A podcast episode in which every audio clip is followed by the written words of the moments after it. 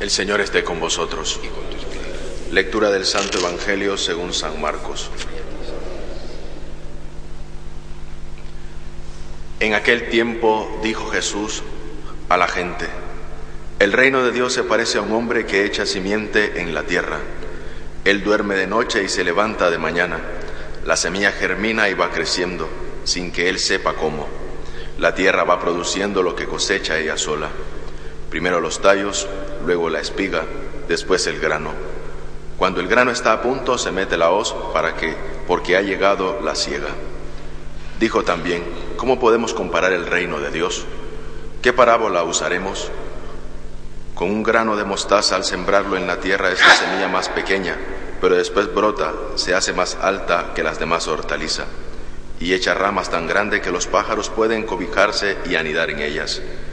Con muchas parábolas parecidas le exponía la palabra, acomodándose a su entender. Todo se lo exponía en parábolas, pero a sus discípulos se lo explicaba en privado. Palabra del Señor.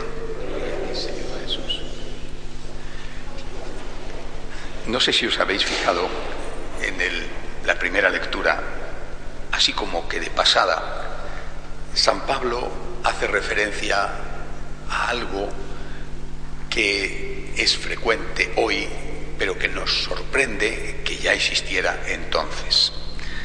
Dice, no hagáis como esos que tienen por costumbre desertar de las asambleas uno lo lee así, verdad, y lo escucha y no sabe a qué a lo mejor a qué se refiere. Está diciendo que ya entonces había cristianos que no iban a misa el domingo. Esas eran sus asambleas. Y era el domingo, primer día de la semana, el, Sabbat era el día de fiesta judío, y los eh, paganos no tenían un día de fiesta eh, dedicado a su divinidad, porque tenían muchos dioses. Los cristianos empezaron, siendo día de trabajo, eh, empezaron a reunirse el primer día de la semana, siguiendo el esquema judío, el esquema de que la semana terminaba con el con el sábado. Por tanto, el lunes, eh, entonces era el domingo, primer día de la semana. Ya entonces, por lo tanto, y en ese contexto de fervor, de martirio, todavía no había llegado. Es, Pablo está escribiendo, pero aún no ha llegado. Es decir, va a llegar. Hay gente que está entusiasmada, que evangeliza. Pues ya en ese momento hay gente que no va a misa el domingo. Debió de ser tan importante, no fue un caso aislado, que San Pablo lo recoge en su carta y lo escribe para que eh, aquellos que están leyendo el texto pues, pues no hagan eso, ¿no? O sea, estamos ante un problema que tiene sus orígenes eh, en el inicio de nuestra fe. ¿Por qué digo esto? Porque eh, es inevitable, es muy humano, ver que existen problemas. Es inevitable. Los problemas existen a nivel social, a nivel familiar, económico y eclesial nosotros decimos, pues eh, con razón, eh, decimos, viene menos gente a misa que antes. Ha habido, hablo de España, se puede generalizar, una apostasía silenciosa, no porque hayan ido a inscribirse en el padrón diciendo quiero dejar de ser católico, eso lo han hecho algunos, prácticamente nadie. Simplemente han dejado de ser católicos porque han dejado de ir a misa y seguramente rezan, pero bueno, esto es una realidad, ¿eh? nadie pretende ignorarla. Pero correríamos el riesgo, el peligro de caer en una trampa que nos desmoralice pensando que esto es nuevo y que no tenemos futuro. Vamos a ver, esto no es nuevo, ha existido desde el inicio y estamos aquí. Y existiendo entonces, cuando se produjo la persecución, ¿Cuántos años después de escribir San Pablo esta carta? Diez años. ¿eh? Tantísimos resistieron, firmes en su fe, incluso dieron la vida.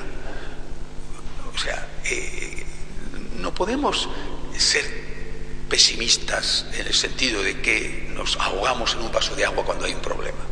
Bueno, pues sí, los problemas existen, hoy existen los problemas, existen a nivel individual, tú tienes tus problemas, en tu familia hay problemas, en tu patria hay problemas, en la iglesia hay problemas. Nadie cierra los ojos para no verlos, es que no se puede, ¿no? Dice, oiga, pero mire usted, los problemas han existido siempre y hemos salido adelante. Creo que esta tiene que ser nuestra actitud delante de los problemas. Los problemas han existido y existirán toda la vida y el verdadero problema no está fuera de ti, está dentro de ti. ¿Cómo afrontas tú los problemas? Ahí es donde está el problema. El problema no está en que haya cosas que no van bien. El problema está cómo afrontas tú esas cosas que no van bien. Yo soy hijo espiritual de un gran personaje, me duele que no haya sido reconocido como merecía, José Luis Martín Descalzo. Viví con él, eh, no en el sentido de vivir en su casa, aunque en su casa estuve muchas veces, los últimos seis años de su vida cuando eh, se enfrentó a la diálisis que concluyó con su muerte.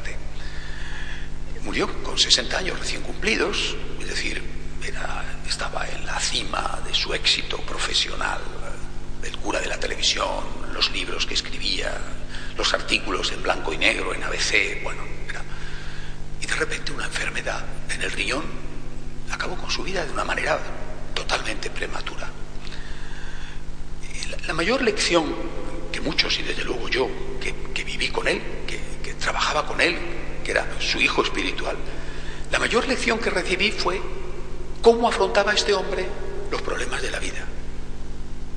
Problemas que en su caso no eran pequeños. Oye, no le faltó de comer, eso era un problema, no le faltó, eh, no, tuvo un escándalo, no tuvo, pero tenía un problema de salud que acabó con su muerte, llegó a su muerte. Soy un señor que tiene un problema, decía y escribió. Soy un señor que tiene un problema. ¿Quién no tiene un problema?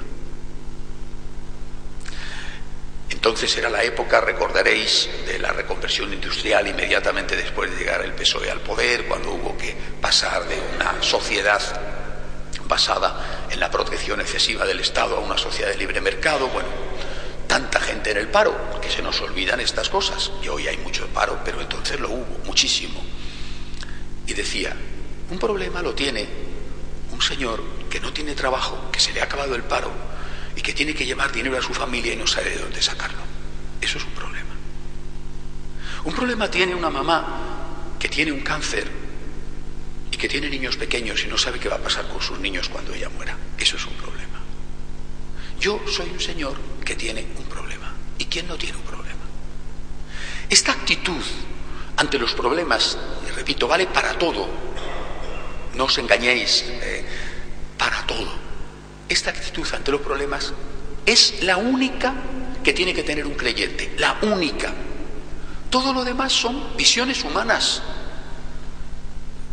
Si San Pablo, cuando ve, se hubiera escandalizado, fíjate, hay gente que no va a misa, ¿tú te crees? No hay derecho, se acaban de bautizar, oiga, que se acaban de bautizar. Y fíjate, ya no van a misa el domingo, qué barbaridad, esto no tiene futuro, ¿eh? esto a dónde vamos a llegar, qué va a ser de nosotros. Oiga, usted es un melindroso, es un ñoño, usted es un blandengue. Delante de los problemas hay que decir, vamos para adelante, confiando en Dios, no confiando en mí, en mi fuerza, en mi inteligencia, en mis recursos, en mi capacidad de afrontar los problemas y dar soluciones. Pobre imbécil, yo confío en Dios nuestro Dios he hallado y hallo mi fuerza. Soy un señor que tiene un problema. Bienvenido al club. Es decir, eres completamente normal. Porque lo anormal sería que fueras un señor que no tiene ningún problema. Vamos a ver dónde encontramos a este. Préstame una lupa muy grande porque seguramente la voy a necesitar. Tenemos problemas, sí, pero tenemos a Cristo. Quien a Dios tiene, nada le falta. Mañana, si Dios quiere, si, no hay cambio de planes, que puede haberlos, como siempre, mañana voy a ir a Ávila a ganar la indulgencia, a celebrar la misa con las monjas carmelitas en la Encarnación, estamos en el año centenario de Santa Teresa. Y ayer haciendo la meditación sobre, sobre Santa Teresa. Eh, hablé con la Madre Carmen y le dije que, nos pusimos de acuerdo para ir mañana con ellas a celebrarles la misa. Eh, ¿qué, ¿Qué tienen que aportar las monjas carmelitas cinco siglos después de Santa Teresa? Una sola cosa, nada te turbe, nada te turbe. Nada, no, casi nada te turbe, o los problemas físicos no te turben, o los problemas económicos no te turben. Nada te turbe. Por ese monasterio han pasado guerras, fijaros las que habrán pasado. ¿eh? Por ese monasterio han pasado penalidades. Ahí están. Nada te turbe. Para nosotros. Nada te turbe. Hay problemas. Viene menos gente a misa. Hay menos vocaciones. Hay problemas, sí hay problemas graves, serios en la iglesia, muchos, en la sociedad, en tu familia, en ti. Sí, hay problemas, cierto. Nada te turbe, nada te turbe. Quien a Dios tiene, nada le falta.